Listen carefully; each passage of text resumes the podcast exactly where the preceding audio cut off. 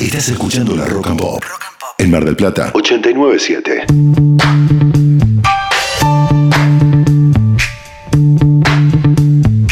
Nocturnia, de lunes a viernes a las 22 en Rock and Pop Mar del Plata 897.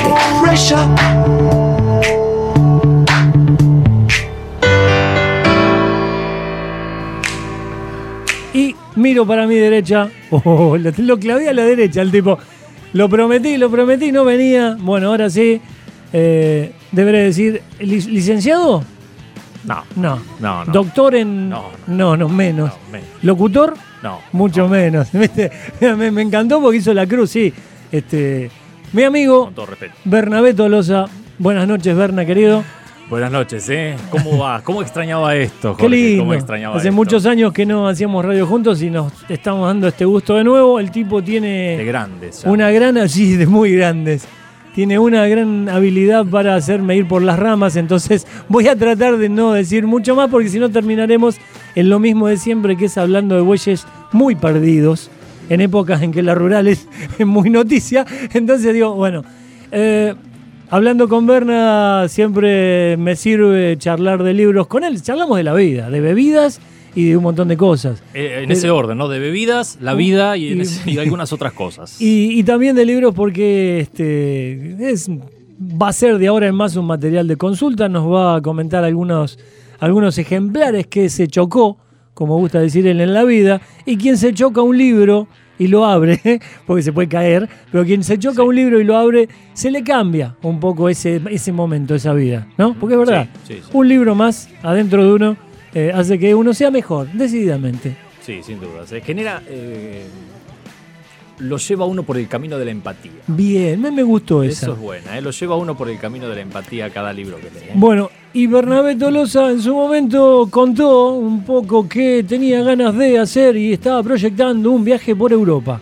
¿Por las Europas era? Sí, señor. Bueno, el tema es que, Vanessa, vos fuiste a Nueva York y dijiste, me hago el circuito Ramonero, Ramonero, sí. vi- CBGB, Claro, me la encuentro a Patti Smith y, oh, ya está, cerré todo. totalmente. Eh, Bueno, eh, y lo hizo. Y ¿Se fue y encontró con Patti estuvo... Smith? No, no, No. no, llegué a tanto. Me encontré con una Debbie Harry pintada divina en un mural, pero fue lo máximo que, que- que encontré Bueno, no por ahí. tampoco. Se chocó No, con la nada. pared de los Ramones del primer disco. No es poco, así que tiene poco. su foto ramonera de pared, de wall. Sí. The Wall. De Wall of Tengo Ramones. mi wall. Bueno, este, otros dicen vamos a Disney. ¿sí? Otros reventémonos en Ibiza. Mirá qué viejo estoy, ¿no? Ibiza ya está muerta, calculo. Este, bueno, otros dicen vamos a comer jamón al País Vasco. Bueno, Bernabé planteó su viaje europeo en base a los libros En base a los libros, sí, señor. ¿eh? y Sí, a señor. los autores de esos libros. En base a los En realidad todo arranca. eh, yo soy fanático. ¿Ves? Yo sabía que algo tenía que hacer. Yo soy fanático de, del Quijote. Soy Dale. fanático del Quijote. ¿eh? Sí. Realmente es una de las obras, de esas obras, como decías que uno se la choca, en una segunda lectura y le cambia algo adentro. ¿no? Y bueno, esa, ese fanatismo casualmente por el Quijote me lleva, me empuja a eh, poder hacer en España todo el camino del Quijote, todo el supuesto camino del Quijote, que hay algunos sectores que está hecho en forma turística y otros no. Sí, sí. Y otros no tanto, ¿no? Tanto de la primera parte como la segunda parte del Quijote. A partir de ahí armamos todo un viaje eh, recorriendo ciudades que tienen algunos escritores emblemáticos. Y bueno, ese fue un poco el inicio. Eh, estuvimos, hicimos 30.000 kilómetros por distintos países. Cruzamos eh, literatura, filosofía, arte, a partir de, de ahí. Y bueno, como dice Borges, eh, me pintaron el mundo de una, de una mejor forma, pero lo más importante en realidad fue que me ayudaron a despuntar también una verdad propia. O sea, ya no estaba únicamente lo que había imaginado, sino también lo que era real. Y en algunos casos fue quizás desengaño, en otras levantó mucho el, el- el premio, ¿no? el, el premio válido que era encontrarse con eso. Estuvimos en eh, Barcelona, allí recorriendo un poco lo que hizo Orwell en la guerra civil. Eh, fantástico. Estuvi- eh, estuvimos en Praga eh, hablando y encontrándonos un poco con Kundera encontrándonos con el Golem, encontrándonos con eh, Kafka, que es el principal referente. Guido. Sí, El Guido tío- Kafka. el eh, tío de Guido. Que tiene varios, varios programas de entretenimientos allá y la está rompiendo, la está rompiendo. Che, Berna, freno y no, Sí. no, no, no pregunto más. No, pregunte, pregunte. Eh, ¿Cuál fue el primer punto? ¿Cuál Sí. fue la primera geografía? Y si ese fue el primer autor, porque dijimos, dijimos No. eh, che, ¿vamos acá? O, o el avión era más barato para ese puerto. No, en realidad en- entré, entré a Europa por eh, Barcelona. Entré eh, a Europa por, por Barcelona. eh, fueron un par de, de días allí y el segundo destino eh, fue Praga. Hoy vamos a arrancar con algo de Praga. El orden no tiene que ver con la llegada casualmente de, de, los viajes o la llegada el primer destino del viaje Ajá. sino que vamos a ir saltando en distinto orden. Pero el, el recorrido particular fue así, fue Barcelona, fue Praga, fue París, eh, fue Alicante, fue la zona del Quijote, fue la zona de Serrat, la zona de Quijote, eh, todo el camino del, eh, del Quijote de Cervantes, después pasamos por Lisboa, la tierra de Saramago, de Pessoa. Pessoa. Exactamente, y después ya en Madrid, directamente, casi, casi no, me largo a llorar en la casa de Cervantes. Estábamos parando ahí a la vuelta nada más de donde vivió Cervantes. Ahora hay una zapatería. Ah, pero bueno, no importa, pero están los cartelitos que te dicen ahí. Bueno, peor es acá que ponen estéreo, soy estéreo con E. Digo, Sí. bueno, a Cervantes no lo pusieron con S, calculo, ¿no? Sí, no, no, Bueno, no. bueno. Pero es interesante cómo han hecho de la literatura eh, un atractivo turístico. Madrid, pues, tenés, eh, las calles están eh, con letras en bronce, con frases de cada uno de los autores madrileños más importantes, y no autores contemporáneos, sino clásicos del Sí, siglo de los oro, clásicos, sí, sí, ¿no? sí. Eh, en cada casa que pasó dos días durmiendo, pernoctando alguno de los poetas del siglo de oro, está el cartelito donde dice, acá estuvo fulano de tal, y ya te armaron un recorrido, y ya te armaron un espacio en un museo, y ya te armaron... Me pego a eso que decís, una alumna volvió ahora un mes y pico de vacaciones, alumna grande, eh, hizo todo lo que es el circuito de la vida de Van Gogh. Claro. Desde que nació hasta cuando piró, hasta cuando se murió, eh, con los dos o tres eh, series que hay que Sí. cuentan una muerte diferente Sí, claro. del muchacho, este, bueno, de- de- del lugar y de la casa eh, de la mujer que compró el único cuadro que vendió, Claro. porque después fueron los sobrinos, ¿no? Sí. Este, bueno, pero hizo eso, pero ella pinta. Claro. Está bien, vos estás metido en las letras, Sí, vos sí. escribís, eh, vivís pendiente de los libros. Este, entonces está bien, está bueno que el motor del viaje haya sido los libros y, y la lectura. Che, bueno, y arrancaste Sí, por ahí y ahí sí. quedaron. Y arrancamos, bueno, terminamos cansadísimos, agotados, eh, con sobrepeso en el vuelo.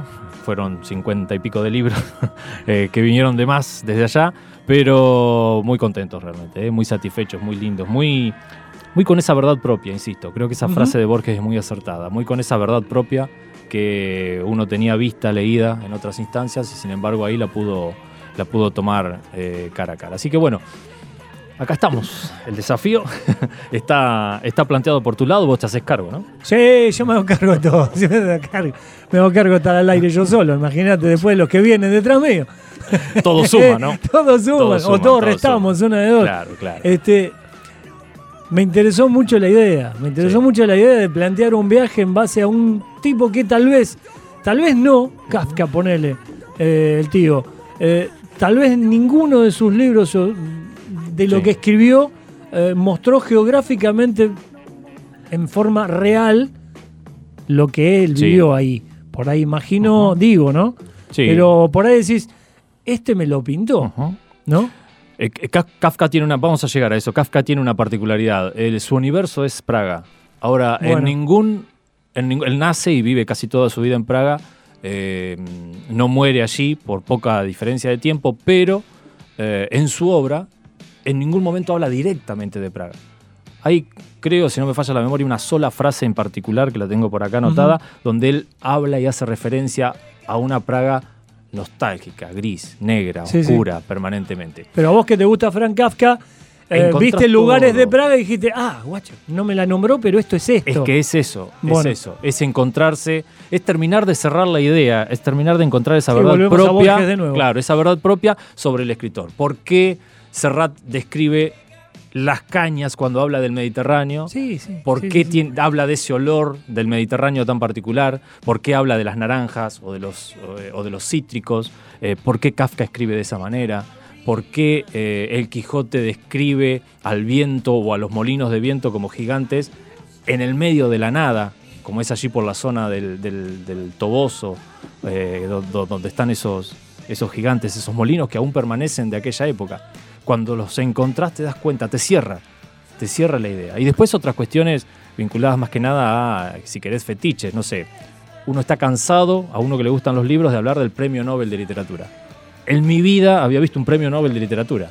Y te en la cruzaste. fundación de Saramago está el Premio Nobel de Literatura, está la medalla. El cheque no. No, Materialista no, el tipo. no, claro, sí. no, no. Igual la medallita, te digo, era tentadora. Pero Y- bueno. Y para eh, mojarte la oreja, digo, ¿y sí. acá en la casa de Borges no está? Eh, no, Ah, qué lástima. no, no está, no está. No, no, Bien no, no está. argentino, Está- ¿viste? sí, sí. Le tocaba la oreja, le tocaba la oreja a ver Sí, si el sí, tipo está, saltaba. Pero bueno, eh, y, y tenés ahí esa medalla ahí de la cual hablaste tanto tiempo. Y vos no sabías lo que era en realidad. O sea, no sabías concretamente qué era. Sí sabías en el imaginario colectivo y en el concepto. Y bueno, esas cuestiones, eh, ese, mm, eh, no sé, No- Norihuela, por ejemplo, Miguel Hernández. Miguel Hernández, ¿por qué esa defensa de los trabajadores permanente a través de su poesía? ¿Por qué ese amor a la soledad eh, y a su vez ese amor a, a la comunidad también? Ahí te das cuenta, cuando estás ahí te das cuenta. Lugares donde uno que es medio llorón y medio pavote para estas cosas, Ah, terminaba, voy. terminaba moqueando. Me ¿no? llaman. Terminaba, terminaba moqueando sin ningún tipo de, de dudas. ¿Qué es lo que Eh, más te conmovió? Por más que me Oh, diga, bueno, sí, Cervantes y todo lo demás. eh, ¿Hiciste tumbas? Eh, sí, sí. Francia hice, en París hice cementerios. Eh, la de Cortázar no fue la que más me conmovió. Eh, sí, la de Sartre, que es la primera que encontrás. Juan Pablo. Sí, Juan Pablito, con Simón allí, los dos, juntitos, juntitos. Eh, la de Susan Sontag también fue una de las que Bien. más me conmovió. La de mm, Marguerite Duras, que tiene todo un santuario hecho con lapiceras. Cada cual va y deja una lapicera y hay formas dibujadas con lapiceras sobre una parte de, de arena. Eh, era una tarde muy gris, lluviosa, fue la jornada más fría y algo que me llamó mucho la atención en el cementerio en Montparnasse fue eh, los cuervos. Imagínate, una tarde gris en un cementerio lleno de cuervos. me voy a la Era The Walking Dead, no, no, los cuervos parados en la calle. tremendo. otro libro y listo. Y hasta ¿no? las 6 de la tarde está abierto al público. Ujú. 6 menos cuarto sube un fulano en la bicicleta con un cencerro y empieza a recorrer el cementerio para avisar que cierran las puertas en, en cualquier momento. Y los cuervos volaron un rato y después Y volvieron. volvieron. Y ya, claro. Ahí ¿no? se tenían el banquete Todo lo que servido. queda, todo lo que queda. el ¿no? Sí. significaba algo así como la mesa está servida. Sí, más o menos, más o menos. Ahí te das cuenta por qué Hemingway escribe eh, sobre París de la forma en que escribe, por qué habla sobre París era una fiesta. Eh, bueno, el, el Louvre, la, la- la Mona Lisa es algo impresionante. Una boludez impresionante. Te es. pasa lo Es que le pasa a boludez todos. impresionante. Te pasa lo que le pasa a todos vos decís, tiene dos metros por dos metros. No, sí, es chiquita. Y es una cosa chiquita. O sea que no, es una caja de zapatos, Sí. pero es medio monitor, Sí, si querés. Sí, medio monitor. Es medio monitor. Sí, sí. Y de acá a Sí, lejos. después de los Sí. cuantos que la quisieron pintar Sí, de nuevo, este queda lejos para tocarla. Tuve una suerte enorme porque encontramos. En realidad, eh, tuvimos suerte y no tuvimos suerte. Hubo salas cerradas porque estaba inundado el Sena justo.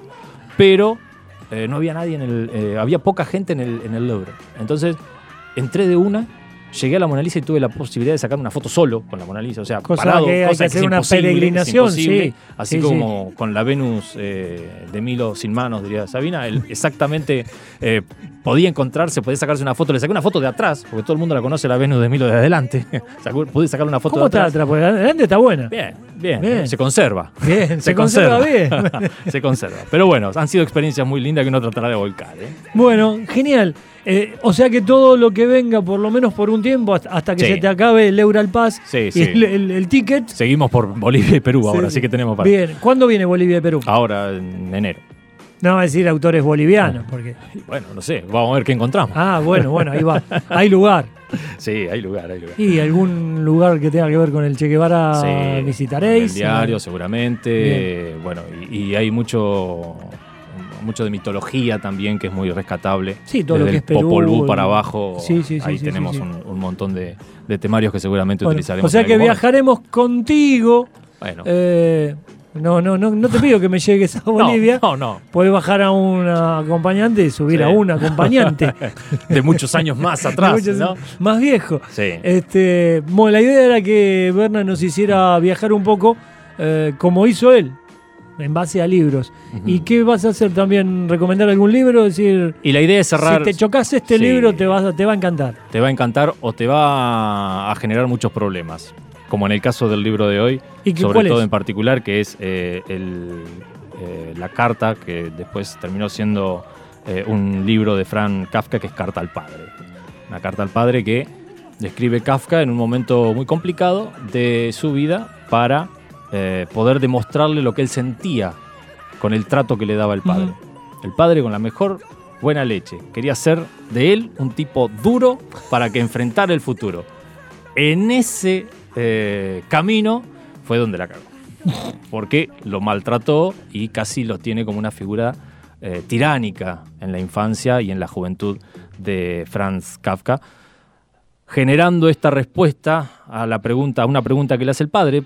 El padre del libro de hecho arranca así, ¿por qué me temes? Y él le contesta en 50 páginas, en 50 hojas, donde demuele la figura del padre y por otro lado, eh, una palabra que se usa mucho hoy, deconstruye, no Sí. existía en aquel momento, la figura del hijo. Es muy fuerte, simple pero muy fuerte a la vez eh, por los replanteos y las interpelaciones. Y algún otro detalle acerca de algunas obras de Kafka que tienen que ver con esto de qué es lo kafkiano, que todo el mundo habla, ¿no? Sí, lo borgiano, lo kafkiano, sí, Claro, sí, se convirtió en razón. un adjetivo. Bueno, ¿y qué es que algo es kafkiano finalmente, no? Bien, iremos por ahí entonces. Yo creo, no la leí la carta, me lo voy a tomar como deber, Sí. que muchos ítems, todos los que somos padres, estaremos incluidos seguramente. Porque no era el padre de Frank Kafka, sino que muchas veces caemos como padres en, este, en lugares comunes. Sí, queriendo totalmente. digitar, queriendo hacer. Eh, uno está tratando de no decir más mi hija, pero bueno, se complica un poco, porque no, so- no es pertenencia, pero eh, es afinidad. Claro. Entonces el mi por ahí no es de, de propiedad, sino de cercanía. No. Pero bueno, se complica, ¿viste? no hay nada, Exacto. no hay un amor eh, que signifique más propiedad Posesivo, que el sí, sí. amor De de, un padre y o una hija, exacto. o de un, a un hijo o, al- o a lo que sea. Entonces, eh, esta seguramente es un buen ejercicio para empezar con Bernabé Tolosa. eh, los que somos padres, leer esto. Y los que serán, Y los que somos hijos también. abran el paraguas. Y sí, sí, porque en, mucha- en muchas de esas ves reflejado a tus viejos. Y tu silencio, cuando te callás ante determinadas cosas que después implican alguna suerte en tu vida. ¿Vieron? ¿Vieron que el tipo, ah, mira el pavo este que va, que va a hablar de un viaje, el tonto? Mira, no es solamente una cara bonita, se llama Bernabé Tolosa, gracias Berna. Eh, vendrá enlatado en semanas siguientes y de vez en cuando el tipo, cuando sus largos viajes lo permitan, andará por aquí por Rock and Pop Mar del Plata. Gracias, Berna. Por Siempre, favor, ¿eh? no. No. puedo decir un gusto. eh, porque este, es otra cosa, es otro sentimiento el que tenemos. Así que un gusto es cuando uno se siente bien con alguien. Ese alguien se va y me queda la sensación nada más. Este, el tipo vino a mi vida hace años y este, bueno, anda dando vueltas por ahí. Otro cruce, fue algún otro cruce por ahí. No, gracias. eh, Gracias por la chance primero y bueno, esperemos que sea provechoso. Va a serlo provechoso la semana que viene, todos los miércoles, en la media hora, en la primera media hora de Nocturnia, andará el Berna tirándote un libro por la cabeza. Espero que te entre directamente por esa herida. En Mar del Plata, Rock and Pop 897.